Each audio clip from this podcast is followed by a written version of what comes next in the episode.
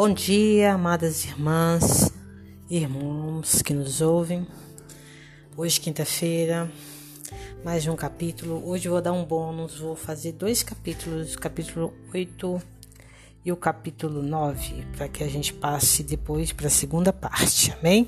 Capítulo 8 é: É hora de rejuvenescer. E não podia faltar em nossa bolsa creme hidratante ou protetor solar para a pele, né? Que mulher não se incomoda com as ruguinhas ou marcas de expressão? A mulherada não quer aparentar ser mais velha do que é, então está todo mundo se cuidando. Cuidando do rosto, do corpo, das mãos, de tudo. Sabemos que o sol é fundamental para a vida humana, além de ser uma delícia passar um tempinho se bronzeando. Porém, quando prolongado e acumulado ao longo da vida, o excesso de raios ultravioleta vira um problema.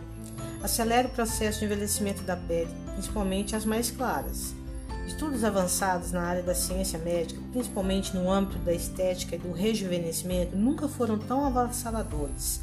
Muitas pessoas se preocupam e gastam milhares de reais em busca de pele perfeita. Nunca se usou tanto filtro solar como nos tempos atuais. Aliás, você tem protegido a pele ou é dessas que usam protetor solar no corpo e no rosto apenas nos fins de semana de sol, na piscina ou na praia? Cuide da pele todos os dias, faça chuva ou faça sol. Rejuvenescimento espiritual.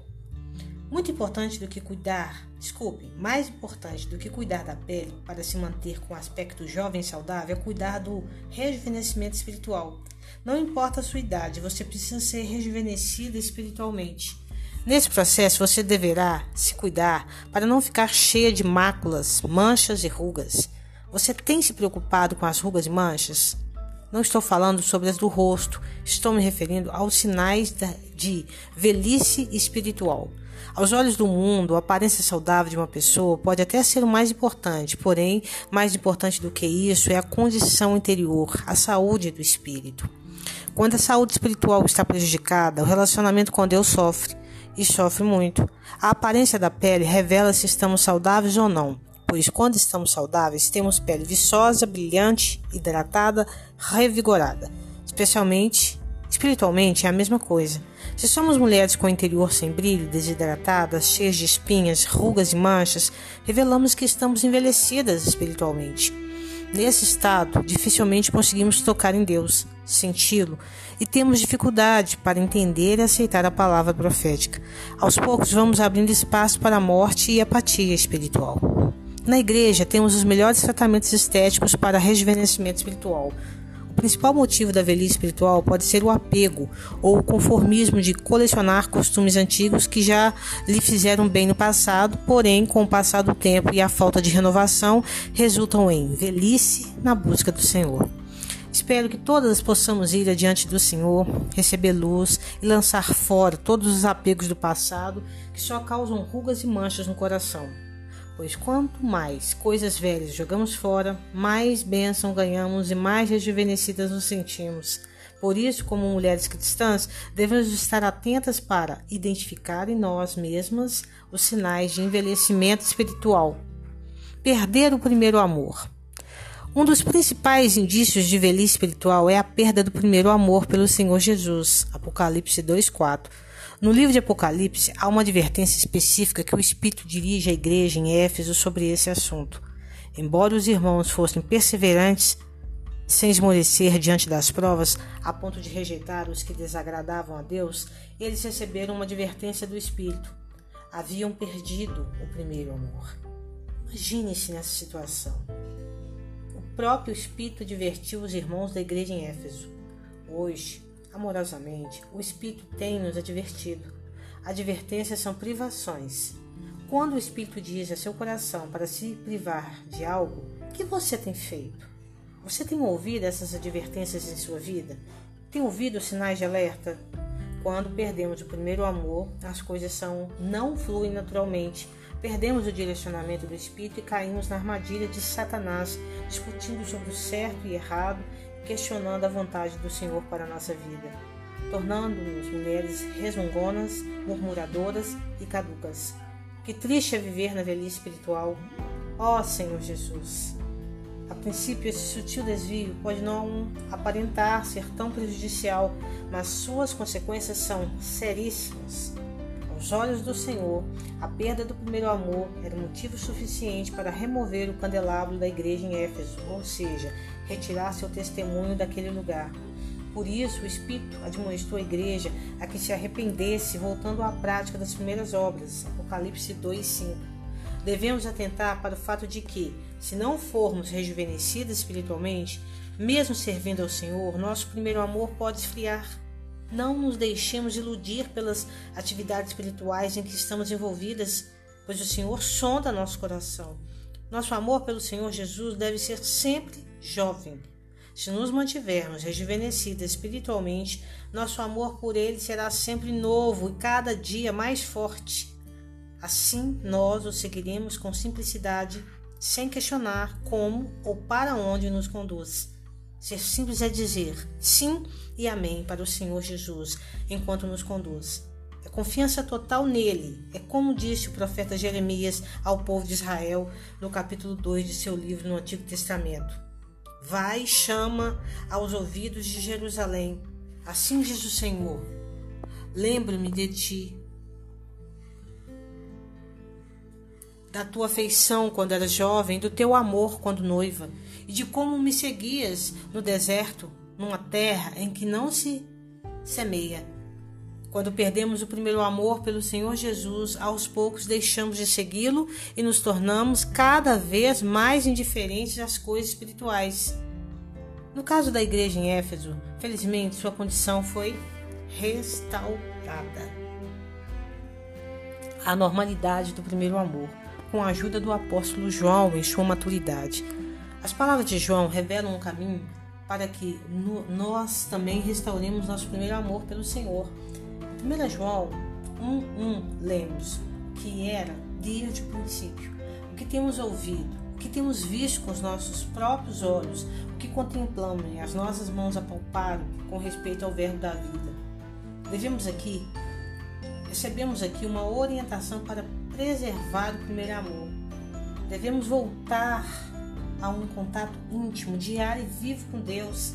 Esse contato pode acontecer pela prática de invocar o nome do Senhor Jesus e tomar a palavra com oração.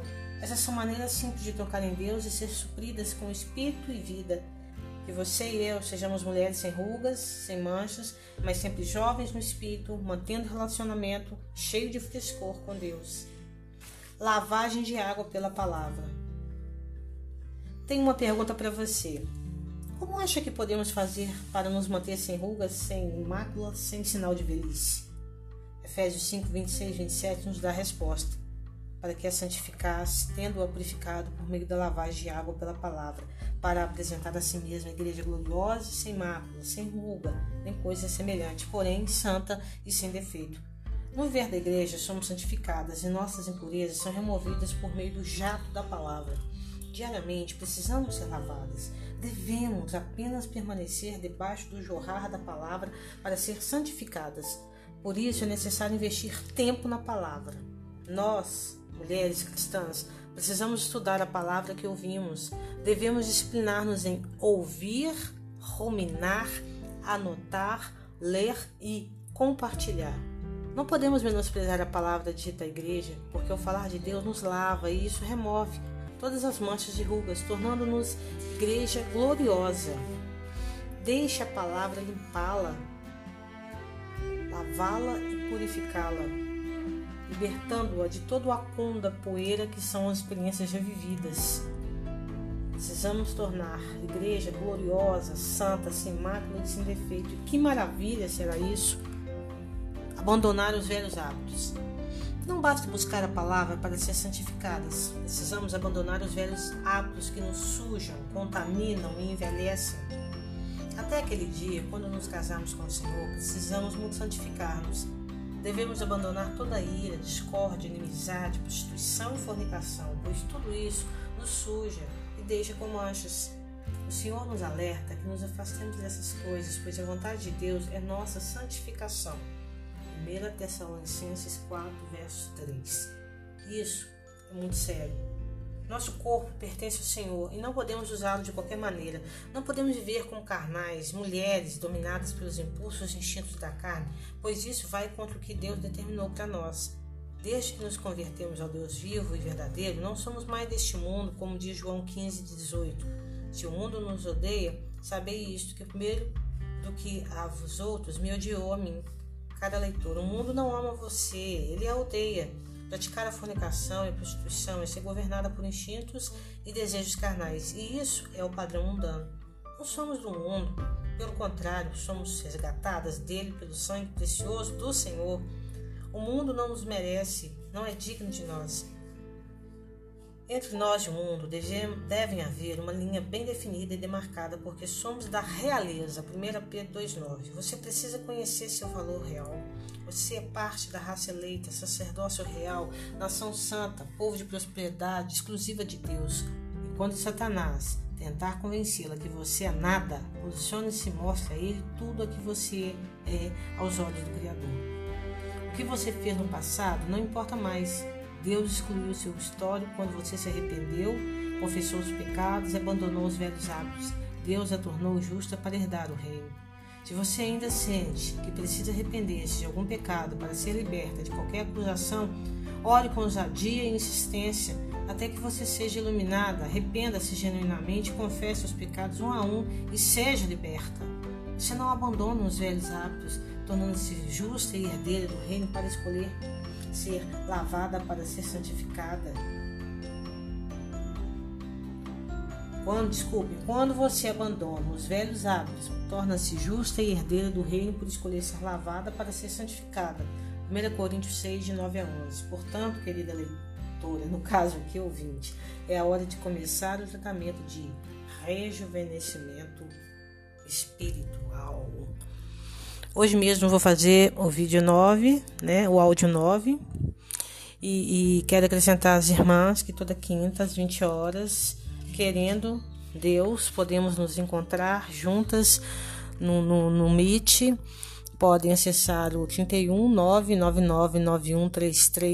999913397 para ser encaminhado o link e faça essa conexão, não só conosco, mas também com Deus. Deixe que a palavra nos limpe, né? Lavando, purificando, né? E, e, e, e nos tornando de forma que Deus quer, né? Na forma que Deus quer, ouvindo, ruminando, anotando, lendo e compartilhando. Até. Deus nos abençoe.